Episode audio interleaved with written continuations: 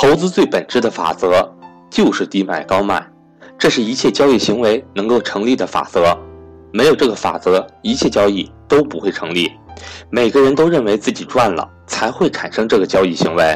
哪怕现在他是亏损了要割肉，那是他判断价格要继续下跌，从而希望减少损失。减少损失则是赚了。哪怕是利用利益输送，表面上看似乎一方亏损了，其实他背后还是认为自己赚了更大的利益。哪怕是有人用枪指着你，强行要你交易，你背后也是为了保命而牺牲着相对较小的利益，从而还是认为这个交易是要进行的。一切交易能够进行的法则就是低买高卖，每一个参与交易的人都认为自己是在低买高卖，都认为自己是赚的一方，交易才能够达成，这就产生另外一个有趣的投资哲学的思考。大家都认为自己赚了，那么到底是谁亏了呢？其实双方都没有亏，这是一个双赢的结果。这是投资法则起到了作用，否则交易是绝对不会达成的。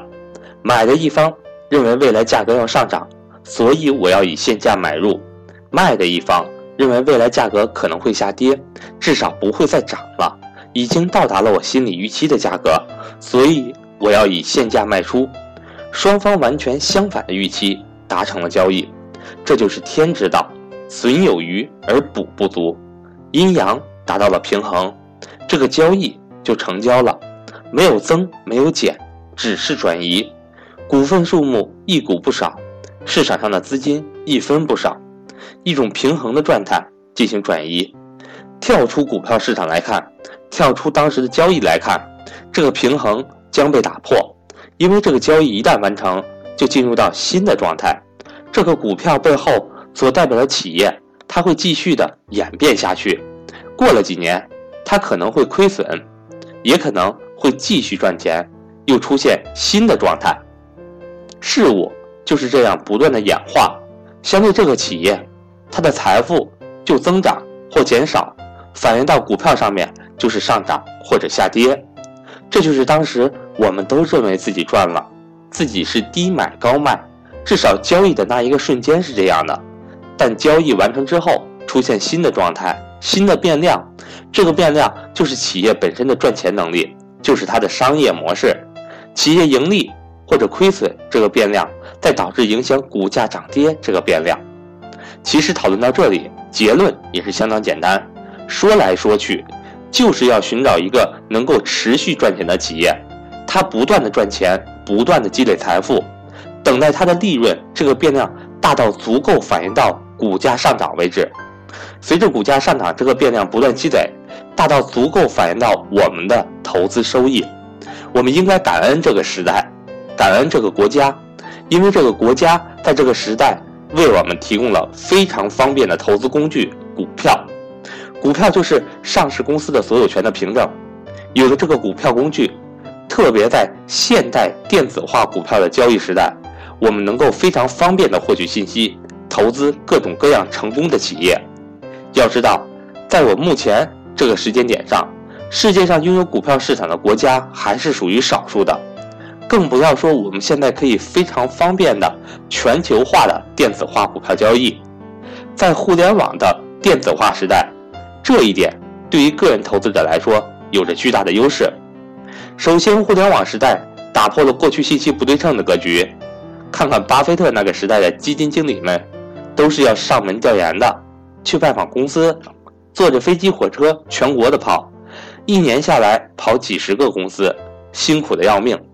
那个时代的基金经理不好当，即使这个公司就在你家门口，一般人能让你说进就进吗？还不是拒之于门外？你以为茅台是随随便便？就能够进去让你参观车间的吗？你到了中国平安，除了卖保险的人过来给你介绍保险之外，还有人搭理你吗？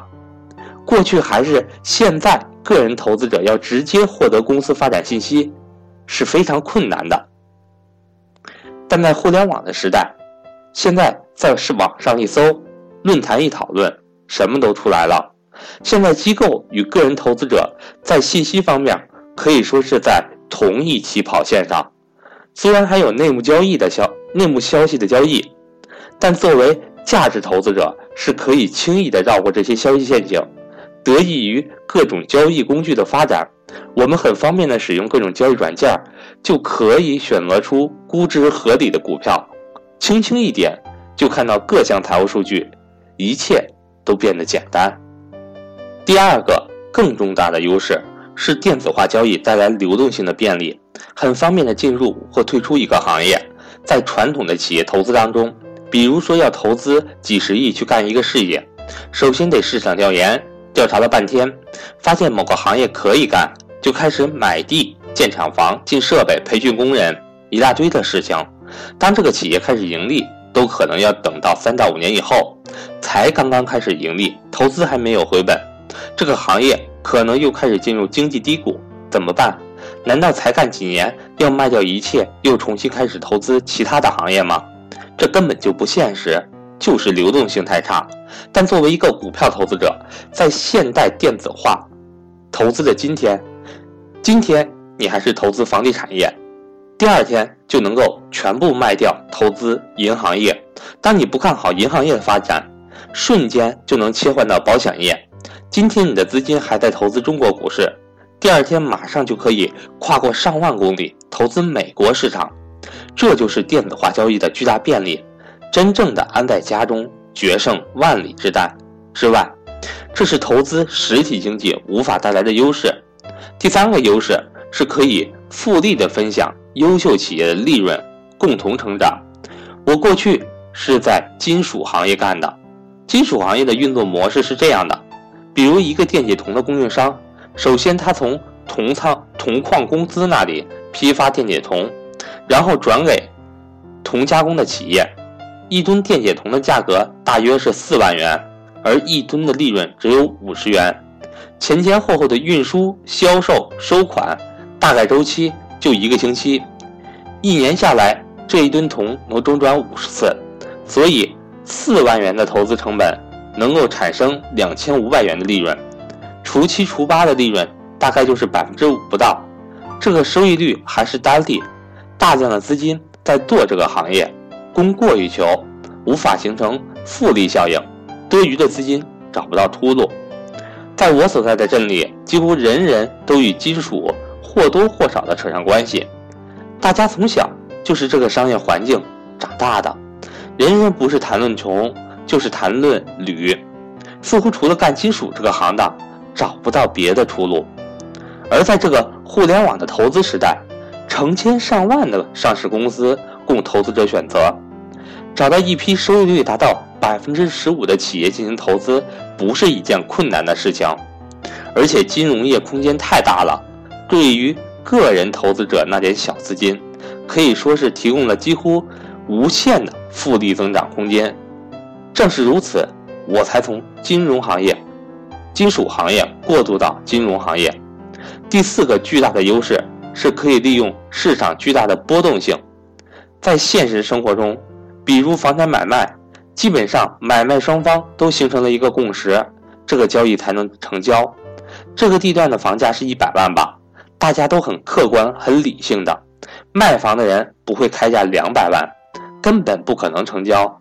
我为什么不买同一楼层的？你旁边那个才卖一百万，买房的也不可能以五十万买到，公价在这里，除非卖房的人欠你钱。所以现实当中，大家都很理智、很客观，买卖的价格不会偏离中心主流价格太多。但一到了虚拟的经济当中，这个情况就完完全全变了样。大家试想一下这种情况：同样是这个房产价值一百万，然后你去讲价，讲一堆理由，什么经济危机呀、崩溃呀、乱七八糟的理由，五十万卖给我吧。然后房主真的五十万卖给你了。然后过去几年，你找到原来的那个房主，跟他说：“现在经济好的，大繁荣要来了。”又一大堆理由，把原先的那套房子两百万卖回来给原房主，然后他又真的以两百万买走了。又过去几年，你又可以用同样的理由，又从房东手上以五十万的价格买走这个房子。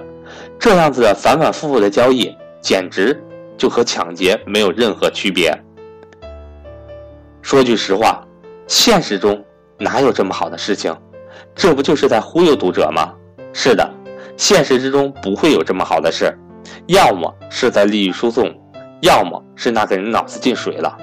因为现实中大家都出奇的理智，过高或过低的价格都很难达成交易，大家总是小心翼翼，货比三家，最后做出理智的决策。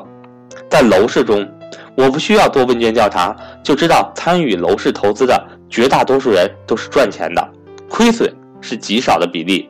可能你会说，因为过去二十年楼市价格总体是上升的，是牛市。我认为这样的解释不正确。看看股市过去的二十六年，在上证指数上榜上涨了三十倍，年化收益率达到百分之十三点九的这样大周期牛市中，居然结果是投资者大面积的亏损。能够在股市中赚到钱的人是稀有动物，差点要受国家保护起来。一九九零年到二零一六年，全国房价只涨了十五倍。在一个涨幅非十五倍的投资空间里，百分之九十的楼市投资者都是赚钱的，这是很容易理解的事情。毕竟总体上涨了十五倍之多，我们极少听到有投资楼市不赚钱的人，只是赚多赚少的问题。而涨了三十倍的股市却是七亏二平一赢，百分之九十的投资者不赚钱，这不是一个很奇葩的现象吗？在现实的资产中，假如我们买了一个一百万的房子，我们是绝不可能以九十九万卖出的，少一分钱都不行，除非是急用钱。楼市不景气没有关系，放着吧，反正这个钱不急用，放几年，等地铁开通了，或等旁边的学校建起来了，或等那个大型的商场的落成，这个房子就升值了。对面马路的那个楼盘卖一万二。我这个才卖一万，很便宜，升值潜力巨大。在楼市的投资中，百分之九十的人都自觉或不自觉地运用了低估买入优秀公司，耐心持有，高估卖出的这个策略。现实中的我们是多么的理智，在现实中大家都如此理智，这令我非常难以理解。为什么上述市场波动性的那个故事，在现实中不可能发生的事情，却在虚拟的资产世界中时时刻刻的上演着呢？但在股市中，却常常今天十元买进了一个股票，下个月股票跌到九元，妈呀，崩盘了，股灾了，庄家套人了，快跑，以后不跟你玩了。楼市投资的理智与股市投资中的弱智并存。为什么会出现这样奇葩的现象呢？我相信能够把这个奇葩现象解释清楚的人，就可以获得诺贝尔经济学奖。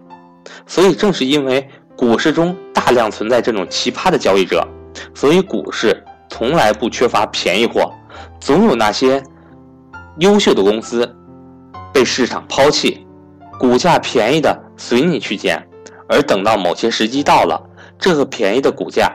又会继续被曾经抛弃他的人抢购回来，这正是我上面描述的那件怪事儿。